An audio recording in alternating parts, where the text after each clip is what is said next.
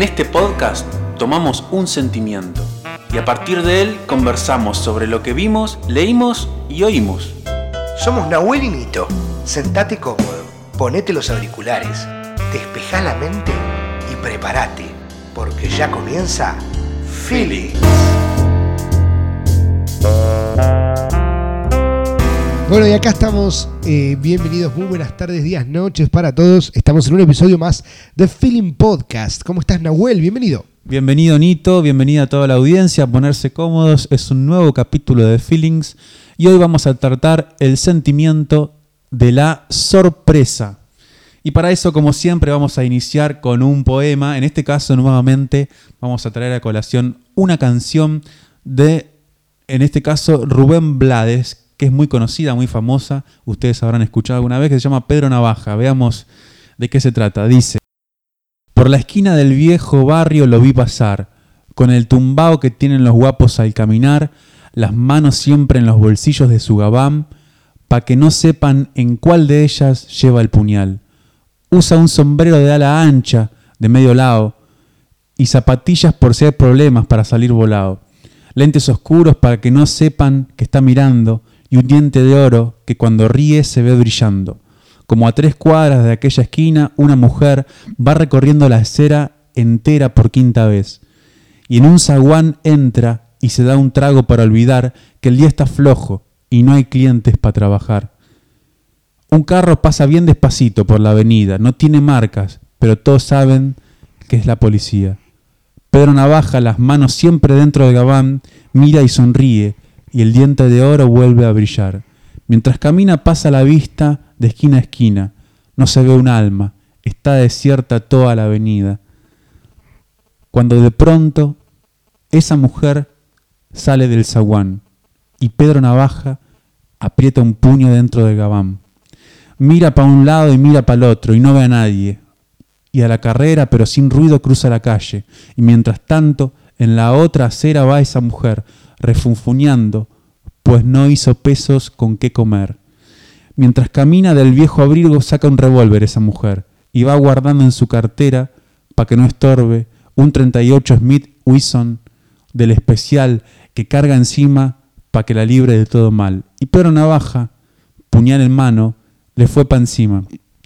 El diente de oro iba alumbreando toda la avenida, mientras reía el puñal hundía sin compasión cuando de pronto sonó un disparo como un cañón, y Pedro Navaja cayó en la acera mientras veía a la mujer que revólver en mano y de muerte herida a él le decía, yo pensaba, hoy no es mi día, estoy salada, pero Pedro Navaja, tú estás peor, tú estás en nada. Y créanme gente, que aunque hubo ruido, nadie salió, no hubo curiosos, ni hubo preguntas, ni nadie habló, solo un borracho con los dos cuerpos tropezó, cogió el revólver, el puñal, dos pesos y se marchó. Y bueno, eh, este es un fragmento de la canción y en su, en su coro dice, ¿no? La vida te da sorpresas, sorpresas te da la vida. Esta idea de, de un hombre que quería matar a una mujer y que termina matándola, pero ella termina también rematándolo a él y muriendo los dos, ¿no? Y un poco la sorpresa eh, está muy bien, digamos, marcada en esta canción con esta idea del imprevisto, de algo que sale como no pensábamos, ¿no?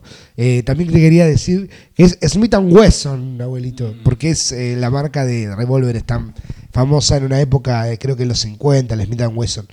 Que yo tampoco lo sabía, te diré, pero para una obra de teatro que usábamos un arma, eh, tuvimos que buscar una, réplica del Smith Wesson. Bueno, y vamos a hablar del plot twist. ¿Y qué es un plot twist? Podemos decir que el plot twist tendría que ver cuando hay un suceso que nadie espera y que da un giro de 180 grados a lo que había ocurrido anteriormente. Si atendemos al significado literal de la expresión inglesa, podemos traducirlo como un giro de la trama. Aunque si bueno, esta, esta traducción queda un poco corta porque necesariamente este giro debe producirse de un modo no esperado y con suficiente virulencia como para poner en jaque los cimientos de los personajes de la obra y o de la película o serie. ¿no? Se usa normalmente para añadir tensión a la narración, ya que un giro completo salvaje y loco del argumento, como lo es este, provoca que el espectador centre toda su atención y necesite conocer el desenlace de lo planteado. Yo en esto pensaba un poco, por ejemplo, en las series como Dark o estas series donde vos tenés que estar todo el tiempo mirando, porque en un segundo pasa algo y, y- hay un plot twist, ¿no? Eh, pasó algo y si te lo perdiste, directamente pier- pierde el sentido toda la obra. Eh, es empleado con mucha frecuencia más en las series. Eh, las ideas que podemos utilizar acá con Nahuel hemos conseguido de un, de un artículo diferentes ideas para poder hacer un plot twist o diferentes formas. Una de las primeras sería el narrador no fidedigno y con ella engañamos al espectador, Nahuel está como el micrófono, quien tras confiar en el protagonista durante toda la cinta, durante toda la película, nos damos cuenta de que todo lo que nos fue contando este narrador es mentira revelándose al final una verdad sorprendente. Por ejemplo, en la gran película de Martin Scorsese que trabaja DiCaprio, La Isla Siniestra, que obviamente en, esta, en este podcast eh, vamos a hacer muchos spoilers, por ahí no vamos, a, no vamos a ir directamente a cuál es el plot twist para no quemar la, la película, pero digamos que el- en, los, en los 30 minutos, no, 10 minutos finales de la película, La Isla Siniestra, hay un plot twist muy importante y si la vieron ya saben de qué estamos hablando. El siguiente, la siguiente idea o forma de plot twist sería, Nahuel, La discontinuidad narrativa o temporal. En este caso se juega con la forma de narrar la historia. La forma, viste, que suele aparecer en varias ramas del arte. Siempre hay una forma estética, ¿no? En el caso de Memento, por ejemplo, una de las primeras películas de Nolan, que ya debe tener 20, 20 y pico de años, vamos a decirlo así, empieza por la mitad y se va desplegando hacia atrás y hacia adelante, ¿no? Viste que hay una parte que El está en blanco y negro, el parte flashback que- y el flash forward, ¿no? Adelante y Exactamente. atrás. Muy bien. y después vemos que mm, a medida que se va desplegando vamos entendiendo más cosas los espectadores, ¿no? Se nos van revelando diferentes cosas. Y pasa al final, como pasaba en la Isla Siniestra, que en los últimos 5 o 10 minutos se descubre algo que era impensado, que era, que era totalmente descabellado, ¿no? Y que no, no cabía en la historia que nosotros nos habíamos imaginado. Eh, tampoco vamos a decir qué es, pero sí vamos a decir que esa película lo tiene muy bien y que esa película con muy pocos recursos, porque es la historia de un hombre que quiere vengar a su mujer y está averiguando que tiene problemas de, de memoria, que no puede almacenar nuevos recuerdos, y se tatúa en la piel, saca fotos para recordarse a él mismo y vengarse de los asesinos. El problema es que, bueno, que como este- que él tiene estos problemas, cada vez que, que se apaga la cámara o que hay un, un corte, digamos, él se olvida, ¿no? Nosotros sabemos que lo que pasó en la anterior escena, pero él no. Entonces tiene que aprender todo de vuelta. Otra de las maneras de conseguir los plot twists puede ser el descubrimiento, que es sin duda la más utilizada en estos últimos años, y se centra en revelar un descubrimiento al final de la trama, como por ejemplo la revelación de que el protagonista, eh, por ejemplo, está muerto, o que todo fue un sueño, o que la historia se cuenta en distintos tiempos, o que por ejemplo tiene algún problema de disociación de identidad, doble, de, doble identidad del personaje. Eh, y bueno, en- entre ejemplos podemos decir, por ejemplo, el sexto sentido, el juego del miedo, el club de la, el club de la pelea. Y bueno, y dentro de estos recursos de la categoría descubrimiento, podemos dar algunos ejemplos o, motivos de descubrimiento. Por ejemplo, la, clonación. ¿no? El protagonista descubre que es un clon. O eh, vive en una eh, realidad simulada donde el mundo que él cree no es el que es. Por ejemplo, Matrix, eh, Truman Show. timador, timador estafado. El, el autor engaña por completo al espectador gracias a diferentes trampas en la historia, por ejemplo, Nueve Reinas, ¿no? Esta idea de que parecería que, que son ellos los que han sido robados, pero en realidad eh, uno de los dos personajes es el que está robándole al otro y estafándolo, ¿no? También tenemos, por ejemplo, lo que sería La confusión de sexos. Presentan un protagonista con una identidad de género que luego resulta ser otra. Esto también se ve mucho. ¿no? Eh, la amnesia, poco a poco vamos descubriendo una verdad que el protagonista había olvidado. como momento, claro.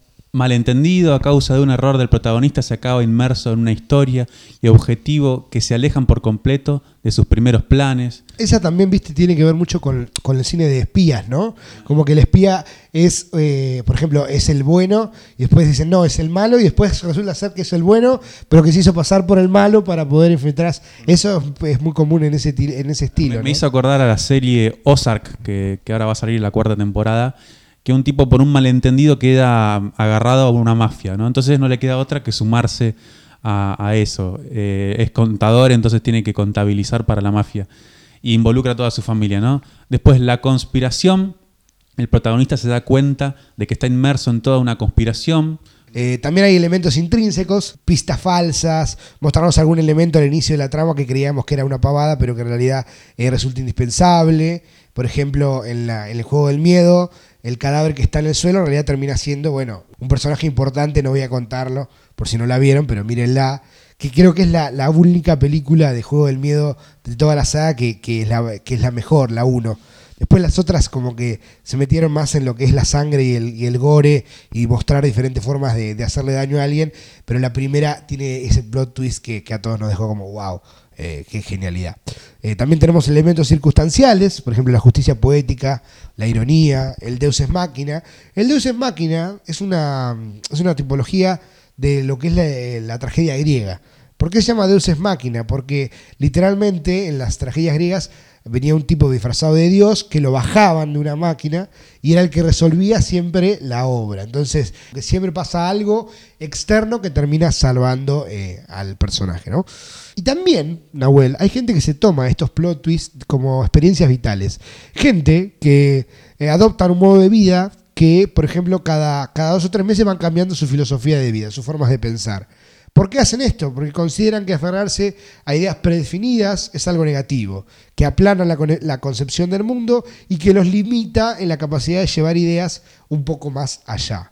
Eh, también los hace ser más cerrados a nuevas ideas y, los impide también crecer como personas, porque siempre eso de alguna manera limita el conocimiento. Es lo que ellos dicen, ¿no? Que esta idea de que siempre hacer lo mismo eh, no te impide conocer cosas nuevas. Entonces hay gente que cada tres meses hace algo totalmente distinto. ¿Vos sos de eso, Nahuel?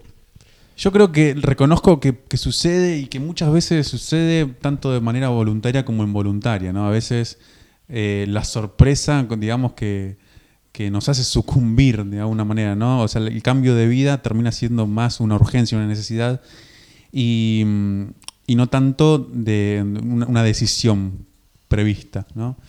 Pero mm, de acuerdo con lo que decías vos, ¿no? Eh, llevado a, términos artísticos, me parece lo que hablamos en un primer capítulo de la ansiedad. Yo creo que la sorpresa también termina siendo una herramienta, ¿no? Una herramienta, imprevisto. una herramienta artística. Eh, claro, sí, trabajar sobre lo, sobre lo que pasa y lo que ocurre. Eh, por ejemplo, nosotros hace dos o tres semanas atrás hacíamos un espectáculo eh, que creo que cuando se esté escuchando este podcast habrán pasado, creo que si, si, si más o menos con la cuenta, habrá sido el domingo que estamos haciendo la última función de, de Estamos Invitados de Mariana Walsh. Eh, nosotros grabamos los podcasts con anterioridad para que la gente lo sepa.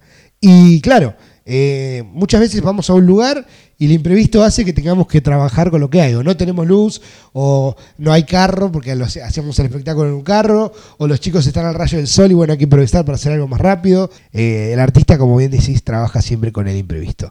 Y si te parece, Nahuel, sin pedir más- perder más tiempo, vamos a las Recomendaciones.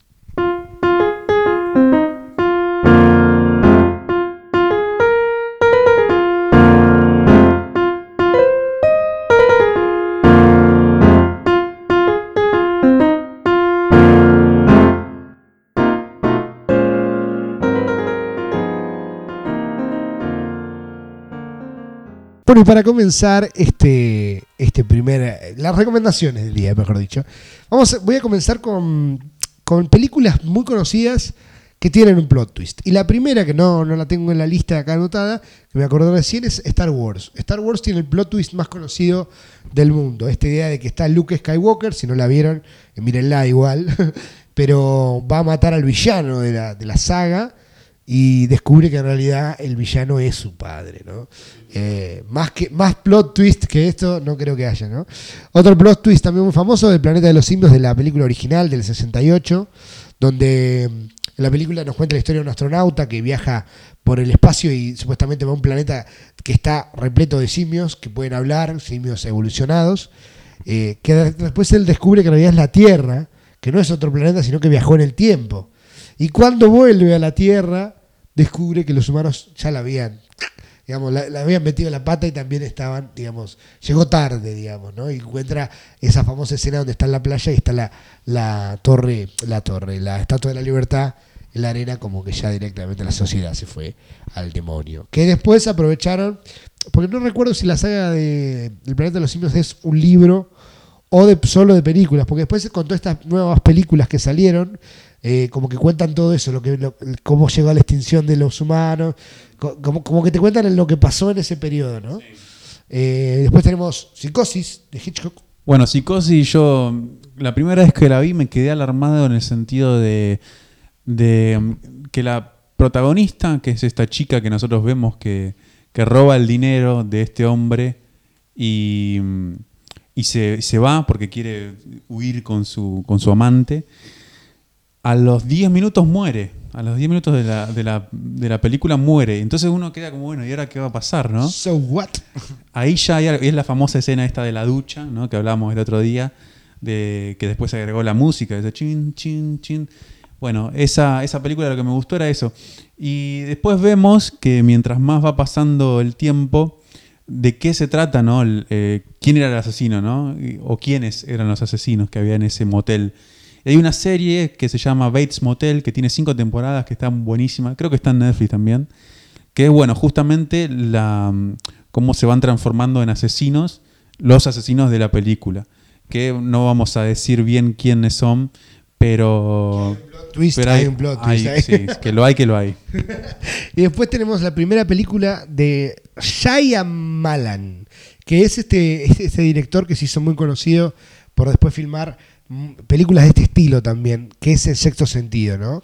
Esta película donde, donde aparece este niño que pues, tiene la capacidad de ver a las personas muertas y donde aparece Bruce Willis y donde el plot twist se encuentra en Bruce Willis, en Bruce Willis o por lo menos en su personaje, eh, obviamente no lo vamos a contar, pero digamos película recomendada si quieren ver un plot twist es esa. Y este director se hace conocido acá y después tiene un montón de películas, por ejemplo, eh, después vamos a hablar en un rato de Fragmentado, de Glass, que también son de él, y la serie Black Mirror de, mm, Netflix, que también está dirigida por él, que tiene un poco sobre eso, que después también ahora más adelante vamos a hablar.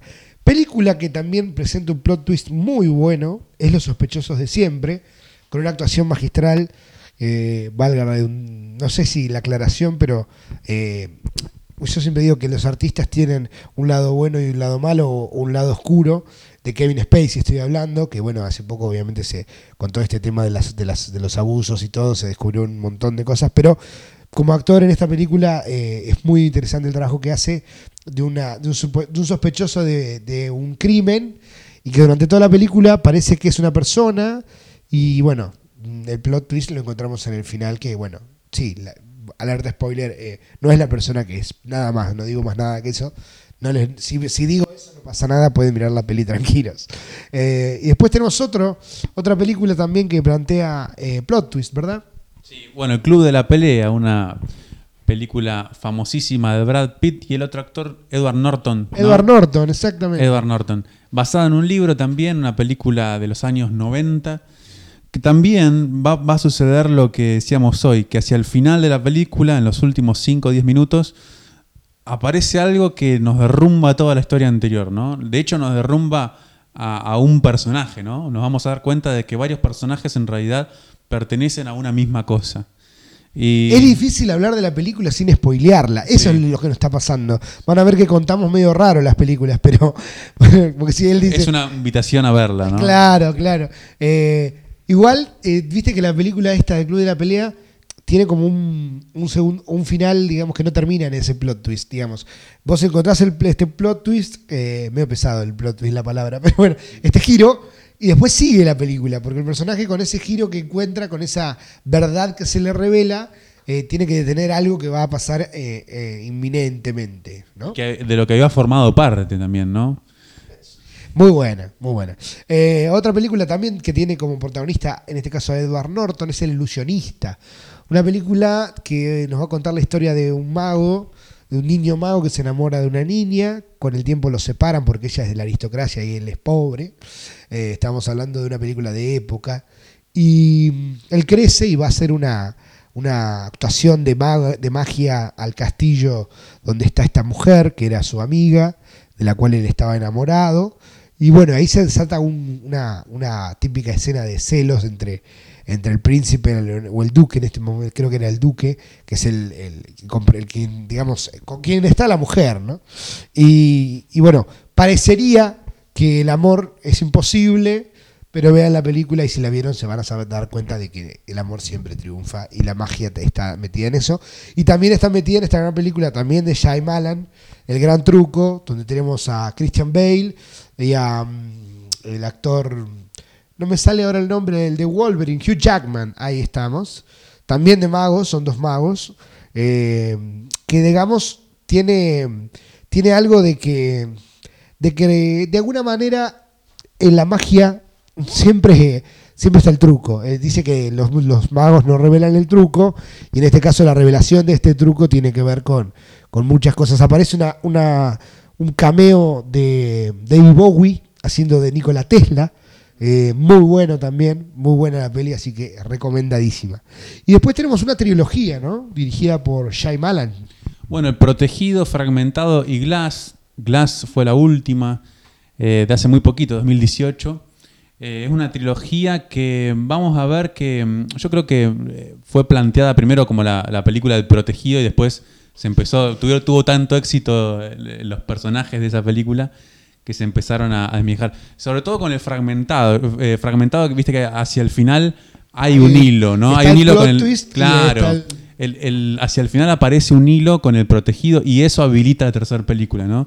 Es, es bastante extraña la, cómo se entrelazan. Eh, pero sí que pertenecen a una, misma historia y, de maneras totalmente diferentes, ¿no? Podrían ser películas particulares que pequeños datos hacen que tengan que ver, ¿no? Viste, la aparición, hacia el final aparece un personaje del protegido en el fragmentado, entonces eso la une, pero si no apareciera tranquilamente podría ser una película aparte. Está, tenemos a Bruce Willis, Samuel Jackson en la primera, en el protegido, después tenemos a, se, agrega a, esta, a este trilogía, a este trigo, eh, John McAvoy, que era el que mm. nombrábamos el otro día con la locura, eh, bueno, obviamente con Fragmentado y con Glass. Y Glass es ese desenlace, ¿no? De, estas dos películas que se unieron y ver cómo, cómo termina. Y también una cosa interesante con, el personaje de Samuel Jackson, sobre todo, que para mí, esto es una cosa personal, tiene mucho del villano de Miss Peregrine, no sé si la viste y los niños peculiares. Bueno, el, la, me van a decir que no, ya sé, pero el, estilo del personaje con los ojos medio blancos, mm. los pelos para arriba, eh, son muy similares. Así que bueno, eh, yo creo que esta trilogía sí hay que verla, no le podemos contar nada. Porque está buena ver. Y si pueden verla así en orden, en orden cronológico, protegido, fragmentado y Glass por último. Y después hay otra película, seguimos hablando de Shyamalan, que no sé si Shyamalan o sería Shyamalan, pero bueno, eh, La Aldea, del 2004. Y La Aldea plantea, yo te digo, una ciudad de, como yo te dijera, de cuento de hadas, ese estilo de tipo medieval, donde, no, donde hay un bosque donde no se puede ir. Hay un bosque donde no se puede ir, porque a la noche aparecen criaturas extrañas, no pueden vestir de rojo la gente, y al final todo eso parecería que no es realmente todo eso. Eh, una gran película, yo la vi por cable, la vi por Telefe. Y, la verdad que sí la, la, recomiendo porque no te lo esperas nunca lo que cómo termina. Y al principio incluso te da terror eso que está ocurriendo, de estas muertes que aparecen, gente que aparece muerta de un día para el otro. Eh, pero mírenla, la aldea, entonces, de... Recuerden que todo esto que estamos diciendo lo pueden ver abajo en la descripción, ¿no, Nahuel? Totalmente. Bueno, y para linkear también con la literatura, sabemos que la literatura también tiene plot twist, tiene giros hacia el final. Eh, vamos a hablar de Perdida, esta película basada en un libro de David Frinch. David Frinch. Eh, es la historia de una mujer que desaparece y de un hombre que empieza a buscarla por todos lados. No la puede encontrar y, parece que la mujer lo ha ensuciado, ¿no? Un poco lo lo ha dejado como mal visto ante la sociedad. Como que la mató, básicamente. Eh, todos empiezan a dudar de que él era el culpable, ¿no? Entonces, eh, él la empieza a buscar por todas partes y vemos como de a poquito como que hay cierto plan que se va desmigajando y se va abriendo, desplegando a medida que pasa la película. Eh, yo quería linkear con la literatura en el sentido mm, más abarcativo, porque también suele pasar que en los libros, sobre todo en las novelas, en, la ficción, suele haber eh, este tipo de giros. Que por eso después las películas, viste, que terminan siendo basadas en, libros. La chica del tren es un libro muy interesante que se hizo película hace unos 5 o 6 años. es la historia de una chica que va todos los días en tren a su trabajo y ve a una misma persona salir por el balcón eh, cada mañana, hasta que un día ve que la relación que esta chica tenía con su marido, con el hombre que estaba ahí atrás, eh, se, empieza a tornar un poco violenta, un poco rara, entonces ella empieza a investigar. Y nos damos cuenta de que de alguna manera esta chica que va en el tren no es tan ajena a esa historia, sino que hay algo que ver ahí de lo que ella está tratando de, averiguar y de alguna manera está volviendo hacia esa historia, ¿no? Y volviendo, eh, cómo linkeamos una cosa con la otra, no lo puedo creer. Volviendo a la historia, eh, volviendo, digamos, como una historia se engancha con otra, tenemos la película Destino Final 5, que es el final de la saga Destino Final. ¿Te acuerdas de Destino Final? Está Sí. el pibe que, que está, la 1 que es la mejor, creo yo, que está en el avión, que supuestamente sueña que el avión va a destruirse. ter- Se termina bajando y al final ocurre, y ahí hay toda una serie de muertes que tienen que ver con que te llegó el momento y no te puedes escapar de la muerte. Bueno, Destino Final 5 eh, tiene su plot twist en el final. Y lo voy a contar. Y si la viste, mm, escúchala igual. Y si no la viste, bueno, mirala, no pasa nada. en Destino Final 5 nos damos cuenta que el final de la película va a desembocar o va a desenlazar el inicio de toda la saga. Eso es lo fantástico de la película. La 5 es la del puente, ¿no? No, no, las- es la- esa es la 3, creo que. Ah. Hay un montón, son un montón. La Después 4 está es la del de montaña de- rusa. Claro, el parque de diversiones. Y la 5 es esta. Y, y bueno, eh, no, no te puedo contar mucho porque ya te voy a po- spoilar demasiado. Pero, pero mírenla, porque está muy bien como la enganchan con la primera. Si vieron la primera, que es bien de los 90, Sí. que la daban siempre en Telefe. Siempre, siempre en Telefe está esa.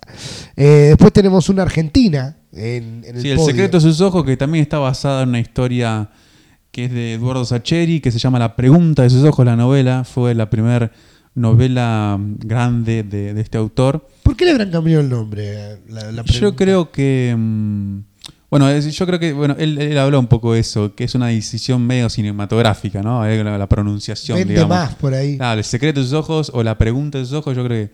Bueno, eh, y después viste que esta película se llevó a Estados Unidos también, ¿viste? Horrible. Sí. Horrible. Creo que no sé si está Denzel Washington, ¿no? No, no me acuerdo. Sí sé que está Sandra Bullock y lo que. Y Julia Roberts. Eh, está. Julia Roberts, perdón, Bueno, no Sandra Bullock. Y que lo que hicieron fue como que el personaje que hace Franchella y el personaje que hace Pablo Rago, como que lo unieron en, en Julia Roberts, Sí. ¿no? Es rara, rara. Sí. Como todas las adaptaciones, tanto yankees para este lado como de este lado para allá, ¿no? Lo bueno de la película argentina es que el autor de este libro, Sacheri, participó directamente del rodaje de la, de- en la filmación de la película, ¿no? Entonces vamos a ver algunas cosas bastante fieles al libro. Y bueno, y creo que la, una de las participaciones de Franchella fuera de, de su lado cómico, ¿no? Una de la, la primera, la primera vez donde lo vimos eh, que podría ser un personaje emotivo y que podía generar otra cosa más que gracia, que también lo genera en la película. Hay situaciones muy graciosas, sobre todo cuando atiende el teléfono del estudio de abogados, pero la verdad que, que el final del personaje de Franchella creo que a todos nos conmueve.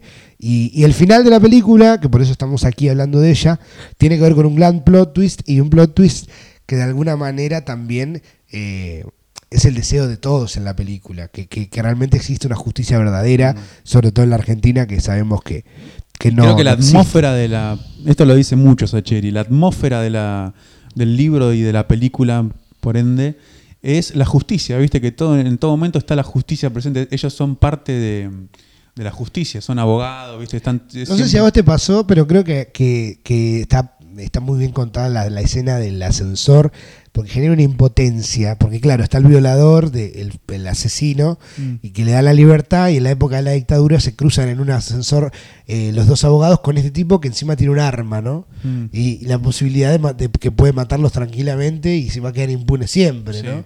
Eh, esa, esa escena es, creo que es la mejor. Sí, y por eso, viste, esto de que la justicia en definitiva no termina funcionando, derrumba toda la puerta. atmósfera de la película, viste misma. Es como que es una película que pone a la justicia en crisis. Y creo que por eso tuvo tanto éxito. Y la gran historia de amor, que bueno, eh, también es, eh, es lo que convoca la, la- la película, ¿no? Y después tenemos eh, película, esta la voy a pasar rápida porque en realidad el plot twist está bueno, pero a mí mucho no me gusta el cine de terror, pero La huérfana eh, tiene que ver con una niña que, que supuestamente está en, entra en adopción, pero que en realidad no es, no es tan niña, parecería. Eh, que en realidad eh, tiene, tiene una enfermedad, es una mujer mayor y, que, que aparece usando esa condición física, la utiliza para llevar a cabo otras ideas. Así que si, si la vieron, van a saber de lo que estamos hablando, si no, una buena recomendación si les gusta ese tipo de cine para ver. Y también de Stephen King, La Niebla, ¿la viste? La Niebla, Nahuel. La vi, La Niebla. Eh, ahora hay una nueva adaptación de La Niebla, creo. No, recuerdo si es La Niebla o La Cosa, son dos películas diferentes. Eh, pero sí, la vi, la vi. Y de hecho, mm, viste que Stephen King tiene mucho de esto, de, de la sorpresa hacia el final. Y, las películas no siempre son fieles a, es- a ese giro, ¿no? Él, se quejaba, hablamos el, el anterior capítulo, de que las historias de Stephen King son tan cinematográficas que a veces traicionan un poco lo que él venía a plantear. Y sí, yo creo que también pasa con que, con que la mirada del director de la película eh, también es valedera, ¿no? Yo siempre digo, como, como a veces me pasa con, cuando dirijo también una obra de teatro o algún texto, eh, también es la visión que uno tiene sobre ese texto que compuso el, autor. Que también muchas peleas ha, ocurrido durante, a lo largo de la, de la historia entre el autor y el director, ¿no? Siempre cuando no es el autor mismo el, el director de la obra, eh, cualquiera sea el género, pasa Y eso. sucede también que son artes diferentes, si bien son arte, ¿no? Pertenecen a algo muy Lenguajes Claro, son, pertenecen a lenguajes diferentes en el sentido de que el libro tiene una subjetividad, que vos te lo podés imaginar como vos quieras, ¿no? Podemos estar hablando del mismo libro, pero vos te lo vas a imaginar de una manera y yo de otra. Y hay tantos libros como lectores, en definitiva, ¿no? En cambio, la película ya es objetiva, ¿no? Ya cuando vos bajás esa información a una escena, ya la estás objetivizando, ¿no? Y ahí empiezan las peleas, porque yo me había imaginado otra cosa, ¿no? Yo, yo me había imaginado que este detalle no quedaba fuera. Y la mía siempre es mejor, o sea, la Claro. de cada uno siempre es mejor que la película. Claro. Y el ego, ¿no? Porque el autor, por un lado, y bueno, pero yo soy el director de la película, ¿viste? Es mi película.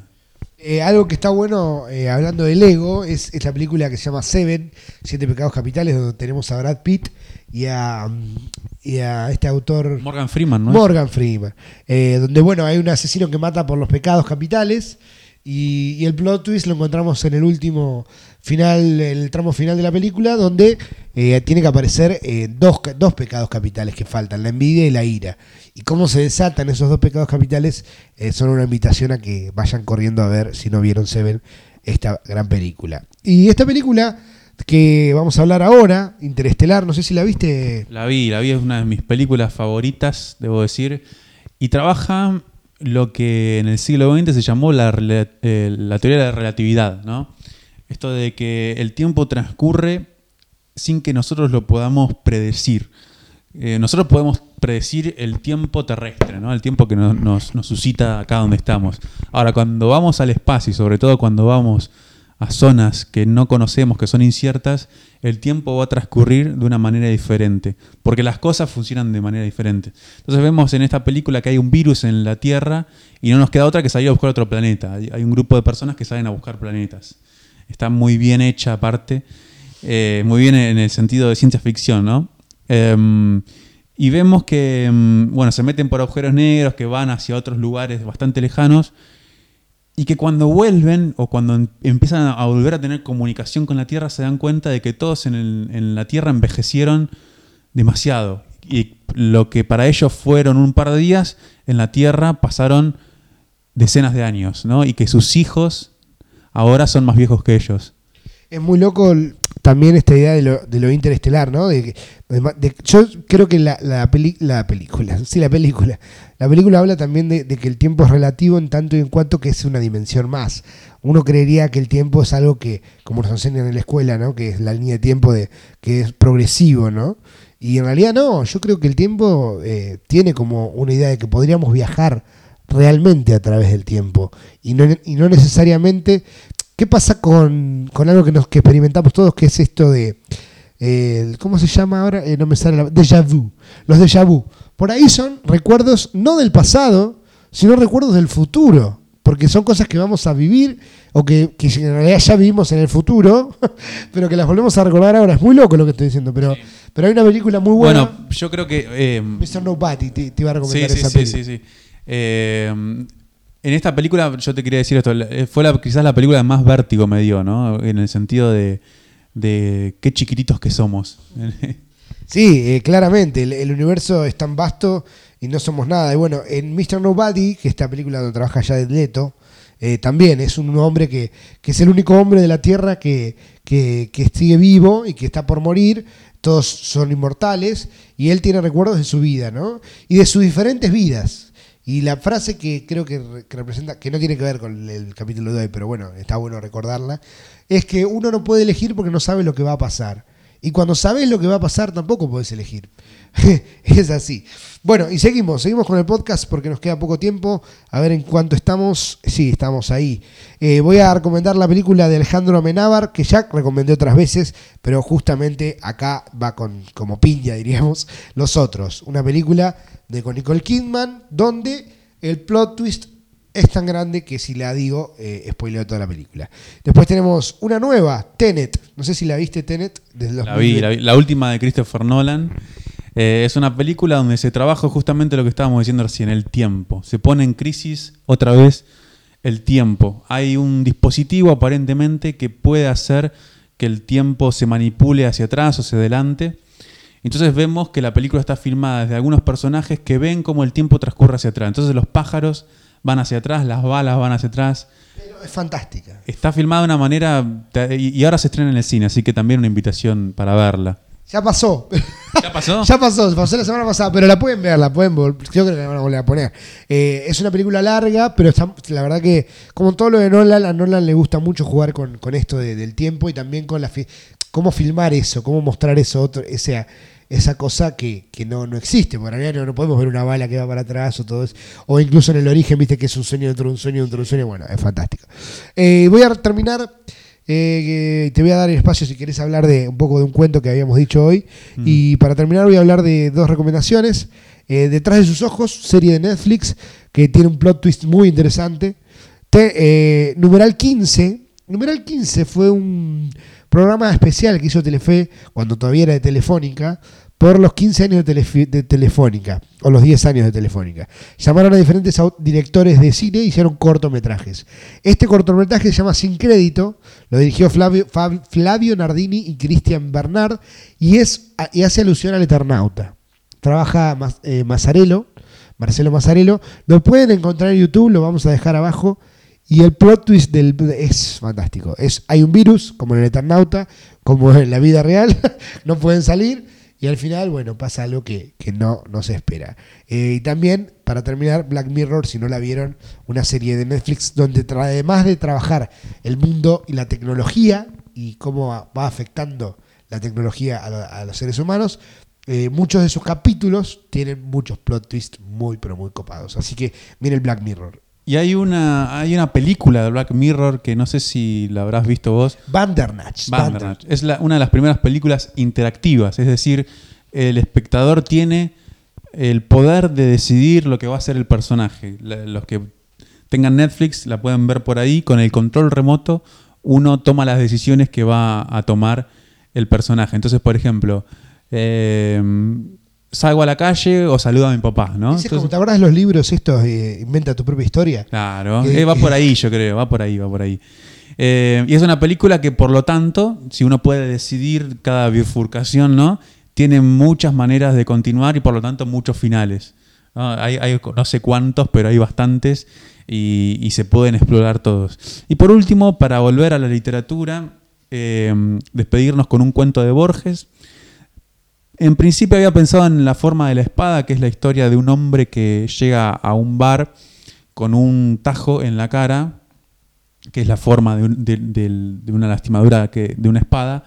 Y entonces todos lo tenían como un hombre bastante misterioso que nunca cuenta qué le sucedió, hasta que un día un hombre se acerca, empieza a charlar y el hombre le cuenta que él quedó así de misterioso, ¿no? quedó afectado por esa herida, porque es la historia de una traición, él traiciona a un amigo, ¿no? Así que lo invitamos a, la gente a, a, leer ese cuento, que está, creo que están en ficciones de Borges eh, de los años 40. Creo que hemos intentado de alguna manera en este poco tiempo hablar un montón de cosas eh, no de cosas, sino de, recomendaciones que por ahí eh, mucha gente ya vio o no y que muchas quedan siempre afuera. Pero bueno, los invitamos a que nos escriban, nos dejen su comentario y nos digan qué les parece el podcast. Si quieren algo más, ustedes estamos a su entera disposición. nos vemos, ¿te parece, Nahuel? La próxima semana. Gracias.